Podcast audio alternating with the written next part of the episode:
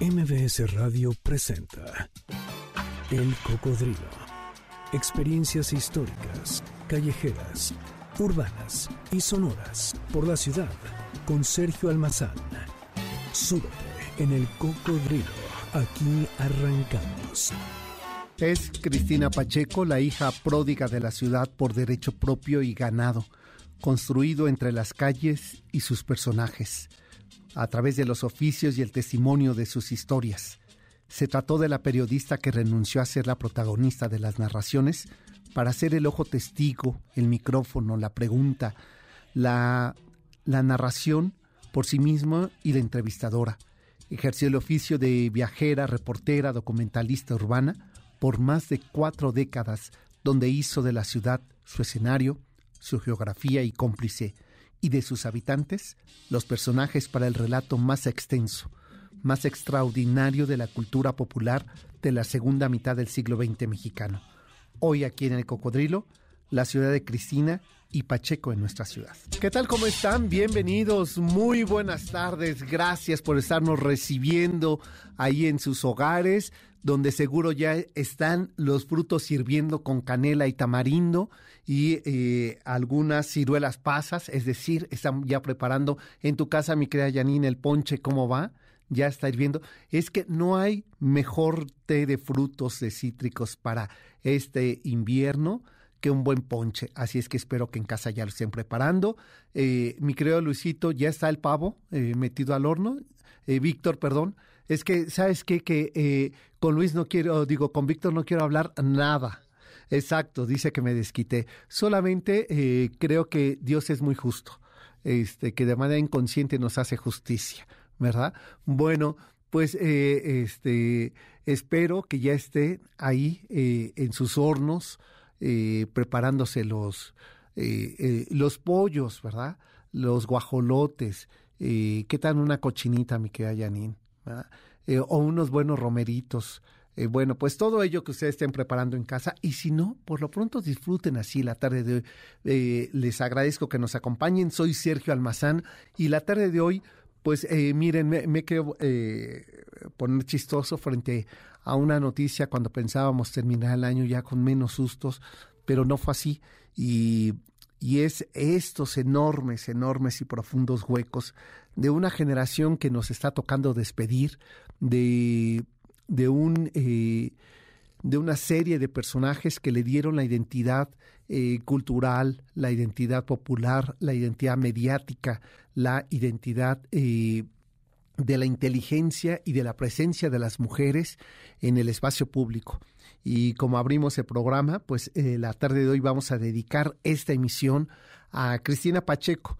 Eh, justamente hace una década, el Canal 11 le preparaba un, eh, un homenaje especial a doña Cristina Pacheco, porque su programa aquí nos tocó vivir y conversando con Cristina, eh, cumplían eh, años y era motivo suficiente también junto con ello el que se haya eh, sumado a la memoria histórica de México a nivel mundial su programa Aquí nos tocó vivir. Entonces se preparaba un documental y tuve la oportunidad de escribir el guion para ese documental y entrevistarla. De aquella conversación largas conversaciones que tuvimos, recorridos por el centro histórico, es que la tarde de hoy voy a compartir fragmentos de esa entrevista eh, o entrevistas eh, largas. He de decirles que no fue muy amable conmigo. Eh, este costó, costó el arranque. No todo el mundo dice era una mujer maravillosa. No era una mujer fácil, ¿eh? de primera entrada costaba, pero una vez que se lograba traspasar eh, esa, ese espacio de confianza era encantadora, pero las primeras sesiones me costó un trabajo, pero logramos una conversación y logramos un documental que ustedes pueden ver, está en YouTube, que se llama eh, Cristina Pacheco, eh, este, Mar de Historias. Mm, sí, creo que sí. Si no, ahorita lo voy a tuitear eh, pero es un, documental que vale mucho la pena por lo que ella cuenta ahí, de cómo llega, eh, cómo era su relación en su casa, los lugares del centro histórico que a ella le impactaron, eh, este, y, y sobre todo que nos, nos permite con su mirada reconstruir momentos muy significativos como San Juanico, como eh, este, la golpe, el golpe a Excelsior, eh, como el sismo del 85, por supuesto. Esto fue en el 2013, quiere decir que todavía el sismo del 17 no ocurría, entonces pues no aparece en ese documental. Pues la tarde de hoy será así el recorrido que vamos a hacer aquí en el Cocodrilo. Así es que mi querida Janine, si te parece, aquí comenzamos. La vida es tolerable si uno la cuenta, advertía Cristina Pacheco en cada ocasión que se le pedía definir su oficio o hablar de la Ciudad de México. Y hoy más que nunca su sentencia es el epitafio de una vida construida entre las multitudes y los secretos de las calles, a la vuelta de cualquier esquina donde Pacheco encontró un mar de historias. Cristina Pacheco rompió con el arquetipo de las conductoras al frente de las cámaras de televisión, blancas, rubias y un largo etcétera que ya conocemos. Ella fue la primera en salir a la vida urbana, a las calles con micrófono en mano y camarógrafo enfrente a entrevistar a la gente de oficios, a los obreros llamas de casa, a las lavanderas y organilleros, a los herreros, estilistas, a usuarios de casas de empeño y otros espacios, donde ahí Cristina Pacheco encontró las voces de lo que suena esta ciudad. Conversando, eh, fue otro de estos, eh, de la otra cara de las conversaciones. Arquitectos, pintores, escritores, deportistas, científicos, actores, cantantes, bailarines, se dieron cita ahí en el estudio, en el espacio íntimo donde Cristina volvió a hacer lo que sabía, entrevistar, preguntar, escuchar y sobre todo abrirnos la posibilidad del diálogo interminable, porque como bien advertía, la vida es más tolerable cuando uno la cuenta. Entrevistó prácticamente a todos los oficios y a todas las artes de México. La grave situación de salud de Cristina Pacheco la orilló a despedirse de sus programas televisivos y de su columna Mar de Historias.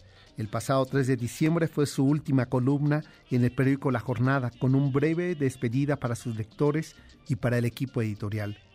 Estamos frente a la despedida de un hito en el periodismo y en la literatura. Cristina Pacheco pone en alto el emblema de la cultura omnipresente, la cultura flor de banqueta y las bellas artes que forman el esqueleto fundamental de un acervo periodístico y literario. Ella recolectó la belleza de la cultura en las calles y en los estudios de artistas, en los teatros y en las casas de los entrevistados, en los barrios más golpeados de la ciudad y en su estudio del Canal 11. Las calles son siempre los mejores escenarios, decía Cristina Pacheco. Y no se puede estar más de acuerdo con esta frase que encapsula los intereses de la periodista, nuestra gran cuentista, nuestra cronista de la vida popular mexicana, quien siempre reservó su opinión política. Es quizá la única escritora y periodista que aborda en sus espacios un contenido meramente cultural, artístico y literario, sin mostrar una pizca partidista, algo de celebrarse. El periodismo necesitaba de escritores con, eh, con ese sentido y, esa profesionalización alejada de la política y orientada hacia la riqueza cultural y artística. Se extrañarán, por supuesto, sus entrevistas y ni qué decir de sus cuentos de mar de historias, la única columna en México que domingo a domingo publica un cuento y que se encuentra en la cuarta de forros, en la última página del periódico. La despedida de Cristina Pacheco deja un vacío no solo en la televisión y el periódico, sino también en la memoria de los mexicanos de generaciones enteras que extrañaremos sus historias, su sonrisa franja, sus ojos curiosos, su mirada profunda y la absoluta devoción al oficio de preguntar. No había estudiante universitario que no quisiéramos emular, eh, este, imitar, encontrar en uno de los oficios alguna manera, algún guiño que se pareciera al trabajo ejercido por Cristina Pacheco en las universidades era frecuente eh, que saltara un personaje que quisiera ser eh, Cristina Pacheco. Y sin embargo, nadie lo pudo lograr, nadie pudo eh, seguir esa forma característica, como de tener entre sus dedos su pluma, que le acompañó de manera interminable en sus conversaciones tanto en la calle como en el estudio de televisión. Pues momento de hacer una pausa, mi querida Janine, y de que, este, no sé si cuando tú estuviste en Radio Fórmula, tuviste oportunidad de coincidir con ella, que ahí estaba, ¿verdad? Ah, sí, dice que ella también tiene su mar de historias que no andemos presumiendo nosotros aquí, porque Janine también. Pues, ¿sabes también quién? Que además eh, mantuvo una muy cercana amistad y que le eh, la he comprometido y le he pedido que ojalá que pronto, muy, muy pronto se venga a sentar aquí eh, otra hacedora de la radio, Janet Arceo, quien hace un momento me estaba escribiendo un mensaje que estaría muy atenta escuchando. A ella le tocó en estos cambios de turno ver entrar o salir a Cristina Pacheco, de ahí de Radio Fórmula. Este, Los Reyes de la Noche, Los Reyes de la Radio, este, ¿cómo se llamaba su programa? Este, ahorita, ahora lo, investigamos, pero bueno, pues eh, esa, esa forma narrativa también en radio le permitía a Cristina pues establecer un vínculo inmediato, inmediato con su audiencia, porque no hablaba de algo que le contaban, sino de lo que le tocaba vivir en esas calles de la ciudad. Y bueno, pues eh, eh, ese caleidoscopio de miradas que lo mismo lo tenía con la literatura eh, profunda, con el periodismo, con la poesía derivado de su cercanía, con quien fuera su esposo, el gran amante de esta ciudad, gran conocedor de, de Gutiérrez Nájera y López Velarde, me estoy refiriendo a José Emilio Pacheco, eh, pero también su gusto por la música, por los boleros, por eso es que la noche de la tarde de hoy, pues estaremos escuchando también eh, para hablar de ella, pues eh, de los boleros, mambos. Ana María González era una de sus cantantes favoritas de Cristina Pacheco. Pues la tarde de hoy no estaría completo, mi querida Janine, este recorrido, si no lo hacemos con música. Estamos en la penúltima posada. ¿A cuántas te invitaron? Bueno, por lo menos sé que a una que colgadísimos nos dejó este, nada más para que, para que vean de, eh, de qué tamaño es el desaire de mi querida Janine. Pero ¿cuántas tuviste, mi querida Janine? ¿Tres? ¿Tres, cuatro más o menos? En una coincidimos, en una posada coincidimos, pues estuviste en la de EXA, estuvo en la de EXA, este, muy bien. Eh, eh, por acá, pregúntale ahí a tu amigo de allá al lado, este, ¿cómo se llama? Víctor, si tuvo alguna, alguna posada. Ah, estuvo trabajando, pues se hizo muy bien. Es que sí, este, Dios no es justo. Bueno, pues vamos a hacer la pausa musical, mi querida Janine, que la tarde de hoy suena así la rocola. Canciones de Navidad, así de cómo suena esta ciudad. Pues aquí estamos escuchando a la Sonora Santanera, el fin de año en la capital. Es la voz de Benny Moré en este sábado de Posadas, la penúltima, ¿verdad, mi querida Janine? Ya mañana se termina. Hace décadas, pero décadas que no voy a una posada de adeveras donde se cargaban los peregrinos, donde se le quemaba el pelo a alguien con la velita, donde se leía la letanía, donde se rompía piñata y se servían tostadas de pata o de tinga, ¿verdad? Ya eso quedó ya prácticamente en la nostalgia y en la memoria y en los recuerdos de los de vanguardia envejecida. Año, ah, tú fuiste una así este año, mi querida Janine, eh, ¿cómo es presumida? Este, pero Sí, cada vez son menos, ¿no? Vamos a decir, eh, no debo ser tan tajante diciendo ya se acabaron esas posadas, no, no son las que más vemos, pero todavía esas posadas. Si ustedes tienen una posada así, no estaría mal que nos invitaran, ¿verdad? De que somos gorrones, somos gorrones, pero también de que tenemos ganas de recuperar esa forma festiva, digamos que por puro trabajo de sociología, eh, y somos alegres. Sí, fíjate que no somos de esos que nos vamos a poner súper borrachos y vamos a dejar sin cena a nadie. No, no, no. Vamos a, así es que si ustedes tienen ahí, ¿qué tal las bolsitas de colación? Eh, que hace años tampoco que, las veo eh, ahí, pero bueno, porque ahorita estaba viendo los dulces estos industrializados, que no voy a decir ricolino, ¿no? De este, ese de aguinaldo. Hazme favor, ahí estaba Checo entrándole a todas las azúcares. Eh, tremendo.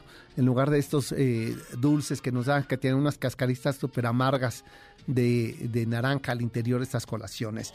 Bueno, pues vamos a seguir eh, la tarde de hoy escuchando música de cómo suenan las posadas el día de hoy y cómo sonaban el día de ayer. Pero por lo pronto vamos a escuchar pues otro de estos testimonios de esa, insisto, esa conversación larga. Fueron 15 días de, de por lo menos vernos un día un par de horas y conversar para ese documental la señora Cristina Pacheco y un servidor. Y bueno, pues eh, sobre esa conversación, aquí otro fragmento de cómo llegó a San Ildefonso. Cristina Pacheco eh, llegará eh, de Guanajuato en la década de los 40 a la Ciudad de México. Es una década donde estamos viendo la transición del campo a la ciudad, pero también la presencia tan importante de la radio y de dos discursos que la radio estaba eh, promoviendo. Uno, el discurso musical, eh, emocional, sentimental, que era a través de los boleros, donde Cristina Pacheco siempre se refería a Ana María González, esta cantante que estamos escuchando de fondo, y este uno de los temas que decía que era de los preferidos de su madre, Camino Verde. Y y el segundo de los discursos que la radio estaba eh, promoviendo era la alfabetización, el reconocimiento de los oficios como una eh, manera de dignificar y de eh, promover el desarrollo de las familias postrevolucionarias en México. a través de, de, concursos sobre oficios y aficionados, la XW, la XEL, la B Grande, eran estaciones referentes para esta construcción y esta promoción ideológico-política que, las, eh, que los gobiernos en turno, eh, desde eh, Lázaro Cárdenas pasando por el alemanismo, promovían como una forma de estabilidad postrevolucionaria.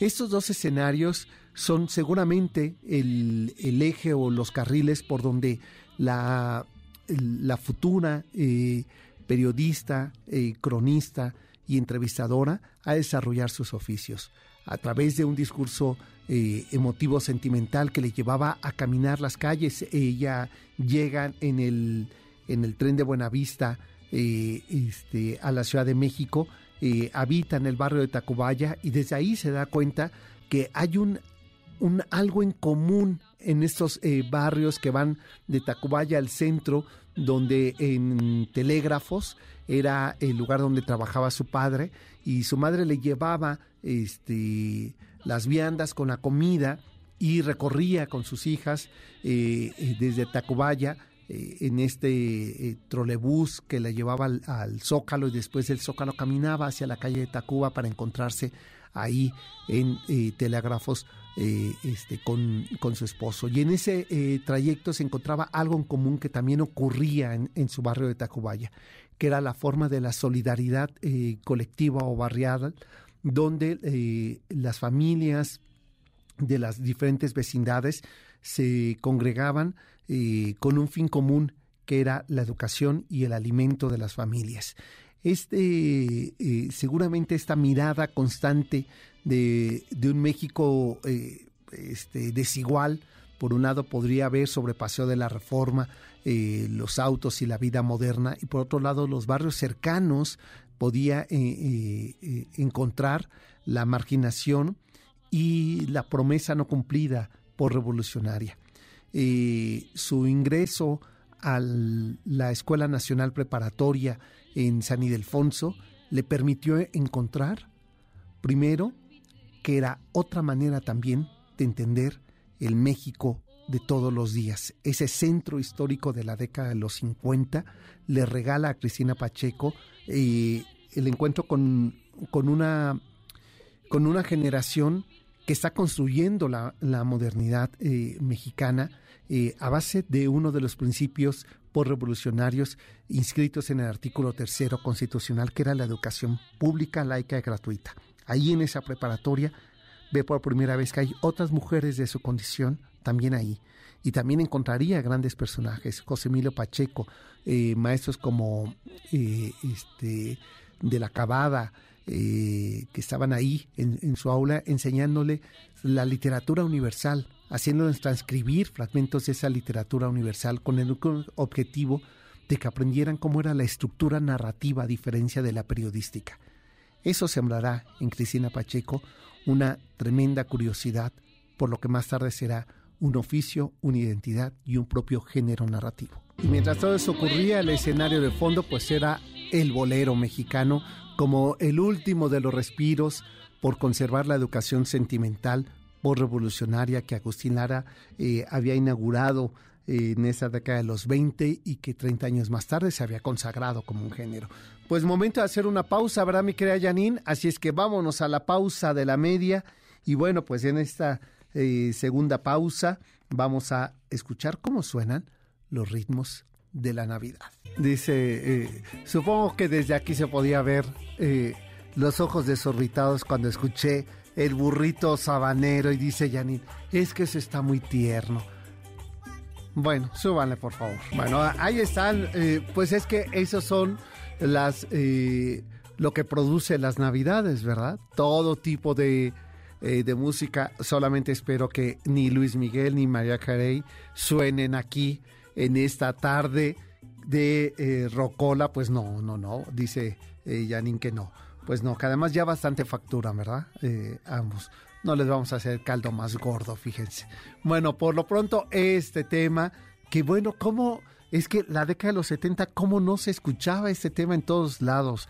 Ahí está el burrito sabanero. ¿Se acuerdan que eh, había un enorme, enorme, enorme personaje que nuestra memoria colectiva no le hace justicia, pero que es un gran, gran compositor eh, fronterizo, eh, este, mm, que, que, tenía un, pues un, cuerpo eh, de circo, este, y que en estas épocas, pues también era el disco más sonado, este, Carlos Guerrero y sus, y sus ardillitas.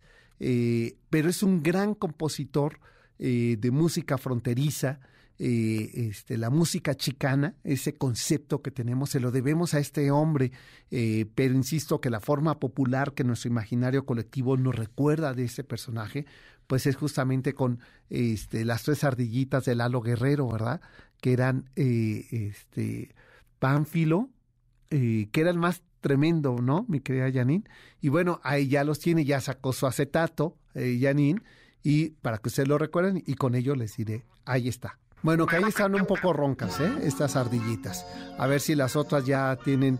Pero sí, la, verdad es que el, ejercicio que, que, hacía Lalo Guerrero eh, con esas ardillitas haciendo un repertorio, eh, insisto, fronterizo, porque lo que hace es eh, traducir y tropicalizar los temas pues a ese México de los años 70. Y este y bueno, eh, Víctor, yo supongo, yo supongo que eh, que ya, aunque en casa se estén preparando, como se la pasa tanto tiempo aquí, seguro le va a ocurrir como le pasaba a un tío mío, siempre le, se les olvidaba poner su plato sobre la mesa. Este, porque como nunca estaba en casa, ya no lo contaban en la cena. Y lo peligroso es cuando viene la Navidad, porque entonces se olvidan de los regalos de Navidad. Esto es para Víctor, cortesía del cocodrilo. Yo tampoco era cliente de Santa Claus, ¿eh? y el único día que me trajeron regalo lo trajeron equivocado. No era para mí. Entonces tú sabes el, eh, el culebrón que se amó esa noche cuando terminaron quitándome el juguete. Pero eh, esa, no, es, esa historia no importa a nadie. Por lo pronto quiero invitarles, tenemos dos cortesías dobles para que vayan a ver todos a Belén de la Compañía Nacional de Danza Folclórica que se presentan eh, el próximo 6 de enero a las 7 de la noche en el Teatro de la Ciudad Esperanza Iris. ¿Y qué hace Todos a Belén? Pues recupera las costumbres y las tradiciones de los pueblos de México. La Compañía Nacional de Danza Folclórica nos eh, invita a regalos de Cocodrilo y de MBS 102.5, dos cortesías dobles un pase doble para la irreverente pastorela El Diablo tiene otros datos, donde un grupo pueblerino tiene que vencer las tentaciones de los villanos de esta historia. Así es que eh, si ustedes se les antoja, la cita es el 30 de diciembre a las 20 horas en el Teatro de la República. ¿Qué tienen que hacer? Decirnos a quién estamos dedicando el programa esta tarde.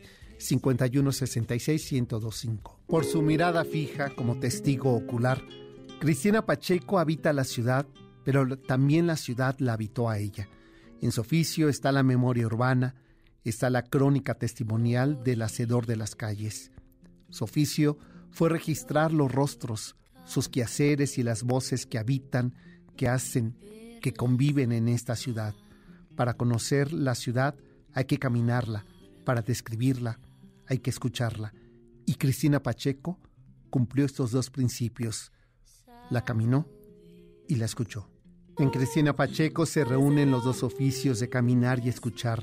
Describe y testimonia los pasos de su gente. Curiosidad quizá nacida en el asombro de ver por primera vez a esa demasiada gente. La ciudad de los años 40. La Ciudad de México, la que les recibe a Cristina Pacheco, es la urbe que se antoja nueva. Su modernidad apenas asoma a los adelantos. El tranvía eléctrico, las primeras migraciones internas que buscan un lugar en esta ciudad que pronto será la selva de asfalto. La ciudad como asombro, los espacios como encuentro. San Ildefonso, símbolo inequívoco de la educación y la cultura de la ciudad. Espacio para el muralismo mexicano y en los años 50 el núcleo de los nuevos pensadores. Octavio Paz, Carlos Monsiváis, José Emilio Pacheco y más tarde nuevas generaciones de estudiantes en la preparatoria número uno como Elena Garro y Cristina Pacheco. Eh, Cristina decía, es un caso único de la crónica urbana. Pero mientras la ciudad como multitud y espectadores provocó la pluma de Salvador Novo, o más reciente la de Carlos Monsiváis, a Cristina Pacheco el testimonio personal del ciudadano y de la calle le seducen con la pasión de la cronista y de la escritora, y a modo de tradición, durante más de cuatro décadas, tomó como oficio observar y preguntar. Cristina Pacheco nos ha advertido a propios y ajenos que la ciudad tiene rostro y tiene oficio y tiene nombre y voz a través de su programa Aquí nos tocó vivir. Y si bien Alfonso Reyes había advertido que el Valle de Anáhuac era el lugar donde nos tocó vivir, Carlos Fuentes dijo, aquí nos tocó, ¿qué le vamos a hacer?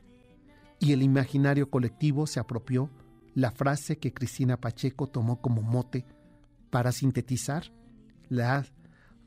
las caras, los rostros, los nombres, los oficios, las personas que anónimas tenían por fin en la pantalla una presencia, un lugar, una demostración inequívoca de que esta ciudad está hecha de a pies. Momento de hacer una nueva pausa en el Cocodrilo y regresamos prácticamente ya en nuestro último bloque dedicado a la maestra Cristina Pacheco. Estamos escuchando al maestro Gilberto Santa Rosa y efectivamente todos los que hacemos este programa les decimos que el año nuevo les traiga felicidad. Pues eh, déjenme agradecer a Manuel Márquez, eh, nos dice muchas felicidades igualmente para ti. Eh, Juan Alvarado, también gracias por tus buenos deseos. Esperanza Íñiguez dice felicidades a todo el equipo de Cocodrilo. Seguramente el 2024 será un mejor año. Gracias por el conocimiento que nos compartes. Encantada por el programa dedicado a la maestra Cristina Pacheco. Pues eh, gracias también a la gente que nos está aquí. Eh, Capitán Astrolabio dice que eh, felicidades, Héctor Velázquez, felices fiestas. este, por acá también a, Mago Miller, gracias también por tus comentarios este, que nos estás haciendo. Alma, gracias también. Dice que, este, que cuando hacemos un programa con la maestra Margot Glan. Sí, hay que invitarla a la maestra Margot Glan. Sí, sí, sí. No sé si en sábado quiera venir, pero si no le grabamos la entrevista, ¿verdad? Pero vamos a invitarla, por supuesto. Sí, y bueno, pues vamos a seguir antes de que nos gane el tiempo, que ya nos quedan pocos minutos y ya está aquí todo el equipo de eh, el banquete del doctor Zagal para llevar hasta ustedes más eh, contenido en este eh, sábado, el penúltimo sábado del año 2023. Pues aquí un poco más de este recorrido por eh, la vida profesional de un personaje que eh, el pasado 21 de diciembre, eh, con 82 años de edad, decidió contar en otro espacio, en otro lugar y con otros asistentes su mar de historias. Cristina Pacheco rompió el estereotipo de la periodista mexicana de la segunda mitad del siglo XX, de salir de esa comodidad de las revistas rosas, de las revistas del hogar, a donde se habían destinado las plumas femeninas para tomar la calle. Cristina tomó a la calle con sus personajes y circunstancias y comenzó lo que fue más tarde su mar de historias. Pacheco mantenía ese vínculo profundo con la Ciudad de México, con su historia, con sus lugares, sus habitantes, una ciudad que se ha ido transformando en torno suyo eh, y que de una forma rápida y sencilla decía, la ciudad en estos años cambió tanto que ya no es mi ciudad. Su mirada crítica, condicionada por la sensación de deterioro y pérdida, entreveía la fugacidad de una manera concisa y transparente. Pertenezco a una era fugitiva, mundo en que se deshace ante mis ojos. Así decía cuando se le preguntaba qué era el tiempo y qué era la ciudad. Su crónica es un inventario de la destrucción urbana en una ciudad que se ha perdido entre sus atributos donde todo es ruina, hoguera y ceniza. También en la memoria, en las ruinas se dejan sitio a nuevas ruinas. Pacheco presenta la experiencia del derrumbe de manera impersonal, dándole un sentido más vasto a esa manera de recordar. México, decía, es un páramo que fue bosque y laguna y hoy es terror y quién sabe. Se lee así cuando escribe la memoria sobre la muerte de su esposo José Emilio Pacheco, a lo que Cristina retomaba para describir. La Ciudad de México, tras la explosión de San Juanico y un año más tarde, tras el sismo de 1985, nos convocó a la calle, al páramo de los esqueletos fríos de concreto de los edificios en ruinas, una ciudad destruida por su naturaleza y su memoria, ayer bosque y laguna, hoy terror, y quién sabe. El pasado no es un tiempo que Cristina Pacheco anhelaba recuperar. Ningún tiempo pasado ciertamente fue peor ni mejor. De ahí que al evocarlo, no manifieste una sensibilidad nostálgica como suele repetirse, ni sustente una visión apocalíptica como asimismo se repite al Nacium. Por el contrario, describe el caos que nos rodea, rescata la memoria de una caída infinita, constante poética. Lo que ayer fue jardín, hoy es desierto de hojas.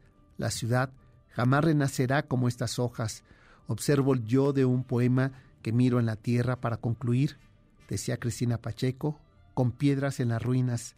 Vamos a hacer otra ciudad, otro país, otra vida. La vida no cesa de fluir y nos iremos sin dejar huella y todo se hará polvo. Proclamaba miseria y esplendor del mundo una ciudad. Nuestra época nos dejó hablando solos. Pues a la memoria de Cristina Pacheco, quien nos dejó hablando solos. Gracias por habernos acompañado pasen feliz Navidad, feliz Nochebuena y nos encontramos aquí el próximo jueves en punto de las 10 de la noche y por supuesto el día 30 de diciembre para terminar el año aquí frente a los micrófonos. Hasta entonces, pásenla bien y deseo, mi querido Víctor, que te traiga algo, aunque sea una botita de Tutsi, eh, Santa Claus, en, eh, en estos confines de misericordia. Bueno, pásenla bien, mi querida Janine. Un abrazo para toda tu familia y a todos ustedes. Pásenla muy bien. Nos encontramos el próximo fin de semana. Hasta entonces. MBS Radio presentó El Cocodrilo. Experiencias históricas, callejeras, urbanas y sonoras por la ciudad. Súbete en el cocodrilo. Nos escuchamos el próximo sábado aquí en MBS 102.5.